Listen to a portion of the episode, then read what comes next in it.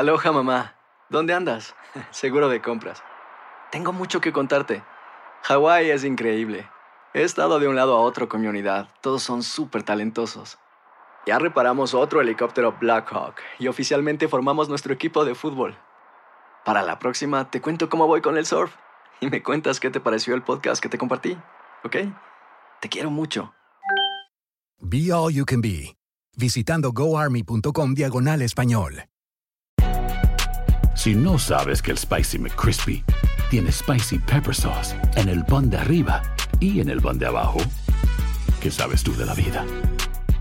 Para, pa, pa, pa.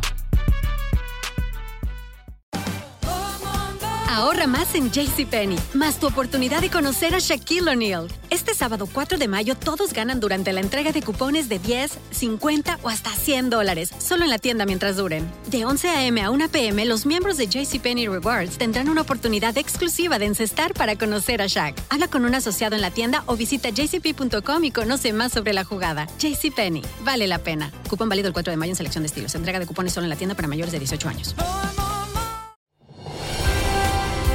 Hola, soy Jorge Ramos y a continuación escucharás el podcast del Noticiero Univisión. El programa de noticias de mayor impacto en la comunidad hispana de Estados Unidos.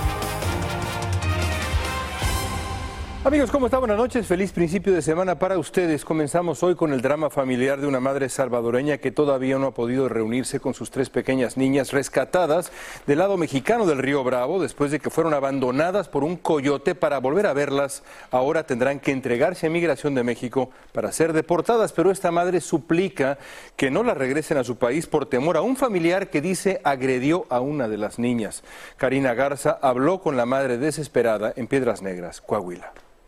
Ay, bien difícil, frustración, tristeza, dolor. Así reaccionó la madre de las tres niñas originarias de El Salvador, rescatadas en el río Bravo del lado mexicano, al enterarse que la única opción para ver de nuevo a sus hijas es entregarse a migración para que sean deportadas. Julia Aquino llegó muy temprano a las oficinas de la Procuraduría en Piedras Negras, México, con la esperanza de escuchar buenas noticias.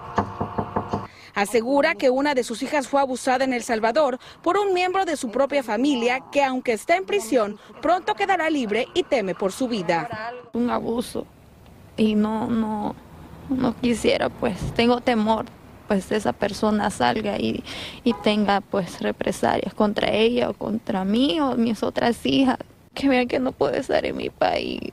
Hace cuatro años, su esposo fue asesinado en México cuando viajaba con rumbo a Estados Unidos, también porque fue amenazado por las pandillas. Por eso decidió emprender esta travesía y acordó con un coyote pagar 9 mil dólares, dando un adelanto de 2 mil para que sus hijas fueran entregadas a las autoridades americanas. Dice que está dispuesta a estar más tiempo separada de sus hijas si son recibidas por su familia. Con tal de que ellas estén bien, que me duele el alma, pero pues sé que van a estar con su familia. Pues. La abuela paterna las espera en Texas, por eso pide ayuda. Le damos el apoyo absoluto a las niñas y a la mamá de recibirlas aquí en Estados Unidos. Yo suplico por favor a cualquier institución que esté intermediando de quererlas enviar, yo les pido de favor que no, que mejor nos ayuden y colaboren que las niñas ingresen a este país, pues aquí está una familia que les espera Julia buscará evitar la deportación a toda costa. Su destino está en manos de la justicia en México. Espera pronto poder reencontrarse con sus hijas y que alguien le tienda la mano para terminar con esta pesadilla. En Piedras Negras, México, Karina Garza Ochoa, Univisión. Y miles de migrantes que quedaron varados en la frontera norte de México están angustiados porque no pueden registrarse en la aplicación CBP One que les permitiría programar una cita para lograr su ingreso legal a Estados Unidos. Dicen que no funciona o que al poner sus datos simplemente no avanza esta aplicación, por lo que piden una solución inmediata. Sandra Argüelles tiene la historia para ustedes desde la Ciudad de México. A las 4 la tengo así desde a las 4 de la mañana y nunca encuentra cita. Están desesperados. Se trata de miles de cubanos, venezolanos, nicaragüenses y haitianos quienes llevan días intentando registrarse en la aplicación llamada CBP One, la cual les permitiría programar citas en línea para solicitar asilo en puertos de entrada terrestres de Estados Unidos y no han podido. Dice que hasta en marzo tenemos acceso de entrar a la aplicación y ya tenemos tres meses de estar aquí. Entonces estamos afectados con esto. La angustia aumenta entre los cerca de 7 mil migrantes que llevan semanas varados en la zona fronteriza de la ciudad de Reynosa, en Tamaulipas. Estamos desesperados, hay niños, hay mujeres embarazadas. Vivimos un problema malo aquí donde estamos. Los migrantes buscan uno de los 30 mil cupos mensuales anunciados el 5 de enero por el presidente Joe Biden para poder ingresar y trabajar en Estados Unidos de manera legal. Sin embargo, al ingresar sus datos a través de esta herramienta tecnológica, el sistema se detiene y ya no les permite avanzar. Desde las 8 de la mañana yo intenté entrar a la aplicación CBP One y no funciona, está trabada la aplicación. Además de no poder ingresar, hay otras quejas, como que se programan citas en Tijuana, a cientos de millas de distancia de quienes están en Reynosa. Ante esto, una multitud de migrantes protestó para expresar su descontento con la nueva política migratoria estadounidense pues aseguran que les obligan a usar una aplicación que no funciona. Nosotros lo sentimos ya desesperados porque, imagínense, yo salí desde septiembre de Honduras. Las primeras entrevistas con las autoridades estadounidenses fueron programadas para el 18 de enero. Tan solo en el año fiscal 2022 se contabilizaron 2.3 millones de arrestos y expulsiones, cinco veces más que en el 2020. Y esto en gran medida se debe al título 42, que permite ejecutar estas normas de manera inmediata. Desde la Ciudad de México, Sandra Argüelles, Univisión. Y vamos ahora a la pesadilla climática que se vive en California. El estado enfrenta una segunda ronda de tormentas cuando ni siquiera han terminado de evaluar los daños de la primera que fue devastadora. Varios condados siguen bajo advertencia de inundaciones y deslaves, especialmente en zonas donde el suelo está demasiado húmedo por las lluvias. Por desgracia, se espera que el mal tiempo siga al menos hasta el fin de semana. Jaime García con el reporte. Sin un minuto de descanso, esta cuadrilla de trabajadores retiraba los restos de un árbol que cayó sobre tres vehículos debido a los fuertes vientos de las tormentas que se precipitan sobre California desde hace tres semanas y las que hoy provocaron sorpresivas inundaciones en San Diego. En un vehículo de emergencia, el gobernador Gavin Newsom recorrió la zona agrícola inundada de Merced, California, donde los trabajadores agrícolas expresan preocupación por el futuro inmediato. Hemos perdido días de trabajo. Este fin de semana el presidente Joe Biden declaró zonas de desastre a los condados de Merced, Sacramento y Santa Cruz, lo que permite el envío de fondos federales para iniciar la reconstrucción y dar asistencia de emergencia a las familias. Esta voluntaria de la Cruz Roja señaló que por el momento están proveyendo comida, suministros y productos para la limpieza de las casas de los damnificados. La razón por la que muchos de estos grandes árboles fueron derribados por esta serie de tormentas es que aquí en el sur de California el terreno es semiárido y las raíces nunca llegan a desarrollarse lo suficientemente hacia abajo para sostener el peso del árbol. El sistema de agua en California tiene varios componentes. Las montañas, donde llega la nieve. La capa de nieve en la Sierra Nevada está 227% por arriba del nivel normal. En el mapa oficial del estado, las oscuras áreas de extrema sequía que se registraban en diciembre 27 se redujeron en enero 3 y ya desaparecieron la semana pasada. Sin embargo, eso no es el fin de la sequía. Hemos tenido una mega sequía de 22 años en California y aunque nos beneficia esta agua, ah, necesitamos mucho más sobre varios años para terminar con la sequía en California. En Los Ángeles, Jaime García, Univisión. Mientras tanto, los documentos clasificados que han sido encontrados en lugares vinculados al presidente Biden se han vuelto un auténtico dolor de cabeza para la Casa Blanca y para el propio presidente, por supuesto. Líderes republicanos exigen una investigación y algunos ya están hablando hasta de un juicio político contra Biden.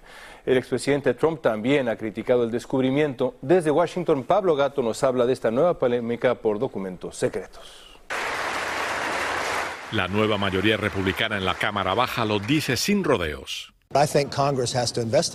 Investigaremos el tema de los documentos clasificados encontrados en propiedades de o relacionadas con Biden, declaran. El congresista republicano por Ohio, Jim Jordan, nuevo presidente del Comité Judicial de la Cámara Baja, incluso ha hablado de un juicio político contra Biden. La administración no es transparente con lo que ocurre con estos documentos clasificados, criticó el nuevo presidente republicano de la Comisión de Supervisión de la Cámara Baja. Bueno, el daño político que esto puede causar simplemente que se le comparará, como ya se está haciendo, con el caso del expresidente Trump en el manejo de documentos de gobiernos. Ya son 20 los documentos encontrados en tres lugares distintos, incluida una oficina al lado del garaje de la casa de Biden. Biden insistió en que es un garaje cerrado con llave. El expresidente Trump respondió en su red social. Mar-a-Lago es una instalación altamente segura, con cámaras de seguridad por todas partes y vigilada por el personal y nuestro gran servicio secreto, declaró. El FBI registró su casa en Mar-a-Lago bajo una orden judicial por negarse a entregar todos los documentos que tenía en su poder. Los demócratas insisten en que Biden coopera plenamente y que este caso no tiene nada que ver con Trump. Los abogados de Trump habían dicho que no tenía más documentos clasificados en su casa de Mar-a-Lago, pero el FBI encontró cientos durante su registro. Lo cierto es que esta controversia limita a la Casa Blanca centrarse en vender logros como el descenso de la inflación. Algunos se preguntan también si aún surgirán más documentos. La otra pregunta es qué impacto político tendrá esta controversia, si alguno, ante un potencial anuncio de Biden para la presidencia en el 2024. En Washington, Pablo Gato, Univisión. Y la capital de Estados Unidos conmemoró el Día del gran activista de derechos civiles Martin Luther King con un desfile a lo largo de la calle que fue nombrada en su memoria.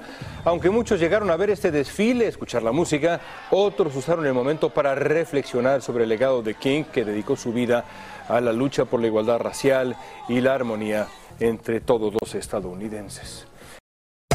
Hacer tequila, don Julio, es como escribir una carta de amor a México. Beber tequila, don Julio, es como declarar ese amor al mundo entero. Don Julio es el tequila de lujo original, hecho con la misma pasión que recorre las raíces de nuestro país. Porque si no es por amor, ¿para qué? Consume responsablemente. Don Julio Tequila, 40% alcohol por volumen, 2020. Importado por Diageo Americas, New York, New York. Si no sabes que el Spicy McCrispy tiene Spicy Pepper Sauce en el pan de arriba y en el pan de abajo, ¿qué sabes tú de la vida? Para, pa, pa, pa.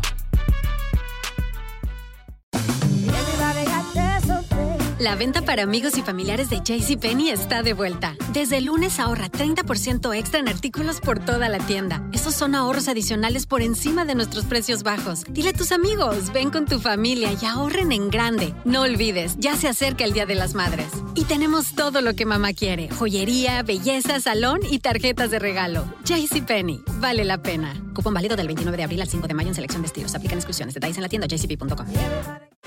Estás escuchando el podcast del Noticiero Univisión. Un hombre de 50 años y una mujer de 44, ambos paramédicos en Illinois, enfrentan cargos de asesinato. En diciembre trasladaron a un paciente a un hospital. El hombre murió por asfixia debido a la posición en la que lo ataron a la camilla de la ambulancia. Vilma Tarazona nos explica cómo pasó todo esto. Los videos de las cámaras corporales de policías en Illinois registraron el momento en que acudieron a la casa de un hombre Earl Moore Jr., de 35 años de edad, que pidió ayuda mientras alucinaba. La mujer que estaba en la casa explicó que Moore era alcohólico y estaba tratando de dejar de tomar y por eso sufría ataques de delirio. Los policías al ver el estado de Moore llamaron a los paramédicos. Peggy Finley y Peter Cadigan llegaron a los pocos minutos. La paramédica Finley, en tono despectivo, le ordenó que se pusiera de pie. La paramédica se rehusó a levantarlo. Le dijo que si no se levantaba no lo ayudaría. Moore trató de ponerse de pie, pero se desplomó. Finalmente lo arrastraron y lograron sacarlo de la vivienda. Luego lo pusieron boca abajo sobre la camilla y lo amarraron a la misma y se escuchó cuando apretaron los cinturones con fuerza. Moore murió en el hospital. Según la autopsia fue por asfixia provocada por la posición en que fue puesto sobre la camilla y las ataduras que lo presionaron. Los paramédicos Peggy Finley y Peter Cardigan enfrentan cargos por asesinato en primer grado. El doctor Raúl Mederos, jefe del Departamento de Cirugía del Hialeah Hospital, dice que eso no es lo que dicen los parámetros de entrenamiento.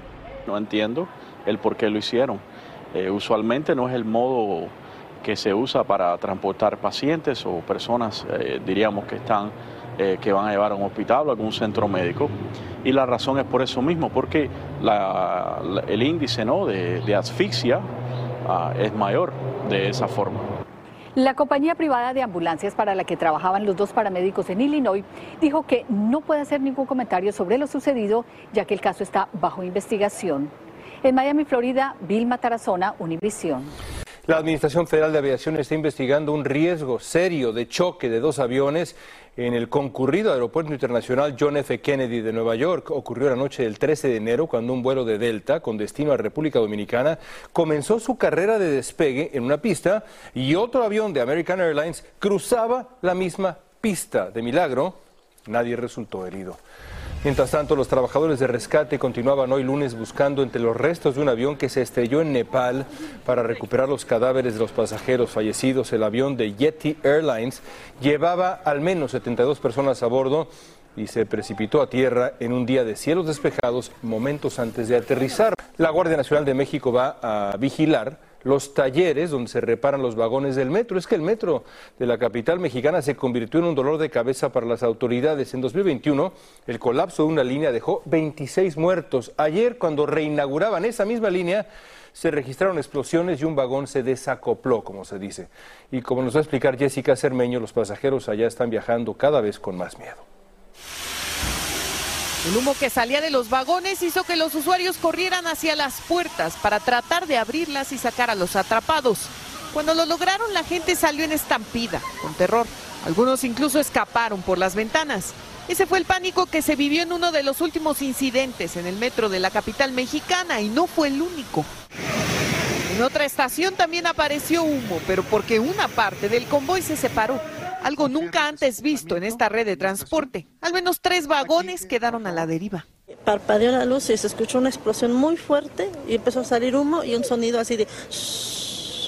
De ahí en eso pues la gente se, se asustó. Esto ocurrió casi al mismo tiempo de que la jefa de gobierno festejara así el reinicio de operaciones subterráneas de la línea dorada, cuyo tramo elevado colapsó en 2021 dejando 26 muertos y un centenar de heridos. De hecho, hasta las puertas se cerraron y no pudo salir la gente y entre todos pues eh, alcanzamos a, abrir las puertas ¿no? para que salieran todos corriendo. Desde el choque en el que falleció una pasajera hace una semana, los incidentes en esta red siguen ocurriendo incluso con la presencia de más de 6.000 agentes de la Guardia Nacional. Y militares sacaron así de las vías una lata que según ellos parecía sospechosa. Los accidentes han sido por otra cosa, ¿no?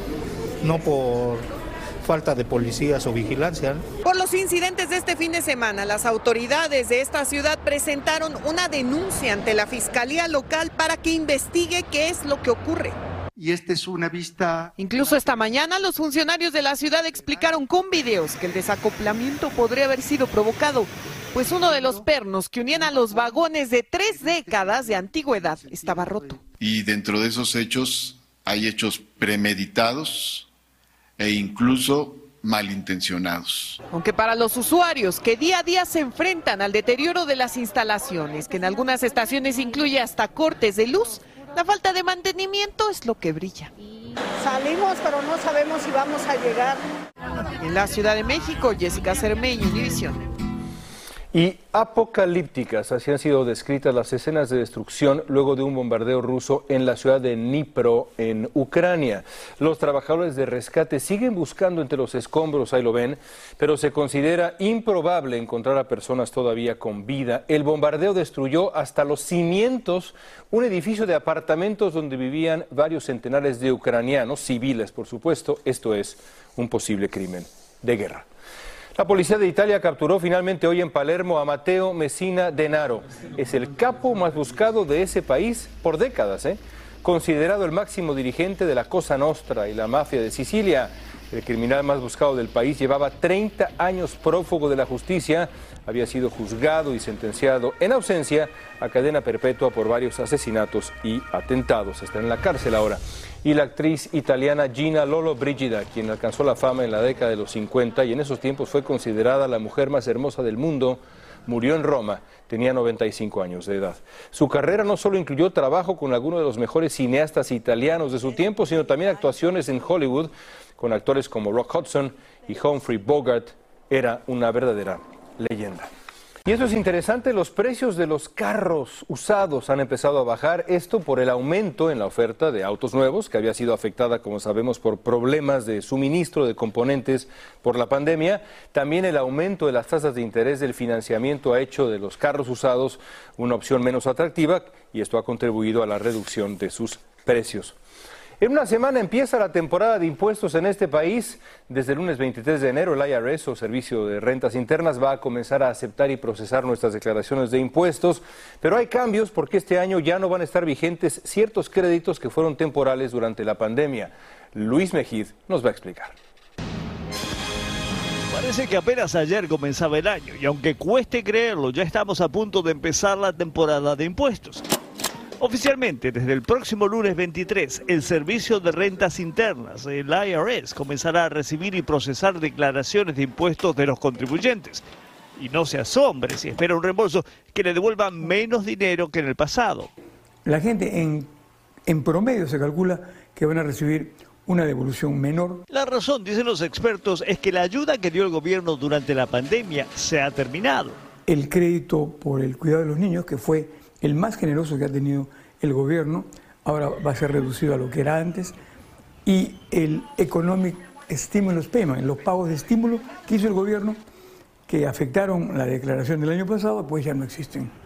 El monto de los créditos fiscales por niño volvió a ser el que era antes de la pandemia, pero no se olvide de reclamarlo porque igual es dinero. Sería de dos mil dólares el crédito por el niño. Ahora, esto también hay un crédito adicional. Si usted salió a trabajar y ese niño se quedó en un cuidado, ya sea de la escuela que usted pagó, o en un centro regional o en un daycare, le van a dar 1.050, máximo 2.100 si son dos niños.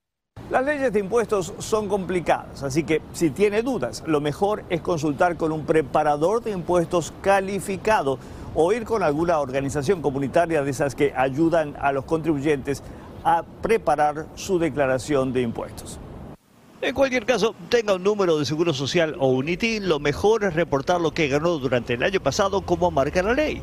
Aunque hay tiempo hasta el 15 de abril, nunca es una buena idea esperar hasta el último día. En San Francisco, Luis Mejid, Univisión. Y como siempre, para más información sobre los cambios en los créditos tributarios de este año, lo invitamos a visitar univisionnoticias.com, siempre información útil. Y una camiseta del fallecido ídolo Kobe Bryant es la próxima joya deportiva que se espera subastar por una fortuna, 7 millones de dólares. Bryant vistió esa casaca 25 veces en la temporada 2007-2008, en la que fue escogido como el jugador más valioso de la NBA. Anotó más de 600 puntos, una leyenda, el gran Kobe. Kobe Bryant. Amigos, gracias por estar con nosotros. Así termina el episodio de hoy del podcast del Noticiero Univisión. Como siempre, gracias por escucharnos.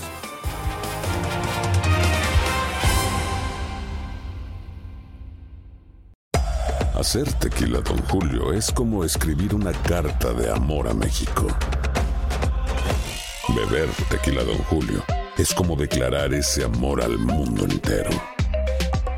Don Julio es el tequila de lujo original hecho con la misma pasión que recorre las raíces de nuestro país. Porque si no es por amor, ¿para qué? Consume responsablemente. Don Julio Tequila, 40% alcohol por volumen, 2020. Importado por Diageo Americas, New York, New York. Hay gente a la que le encanta el McCrispy. Y hay gente que nunca ha probado el McCrispy. Pero todavía no conocemos a nadie que lo haya probado y no le guste. Para, pa, pa, pa. Ahorra más en JCPenney, más tu oportunidad de conocer a Shaquille O'Neal. Este sábado 4 de mayo todos ganan durante la entrega de cupones de 10, 50 o hasta 100 dólares, solo en la tienda mientras duren. De 11 a.m. a 1 p.m., los miembros de JCPenney Rewards tendrán una oportunidad exclusiva de encestar para conocer a Shaq. Habla con un asociado en la tienda o visita jcp.com y conoce más sobre la jugada. JCPenney, vale la pena. Cupón válido el 4 de mayo en selección de estilos. Entrega de cupones solo en la tienda para mayores de 18 años.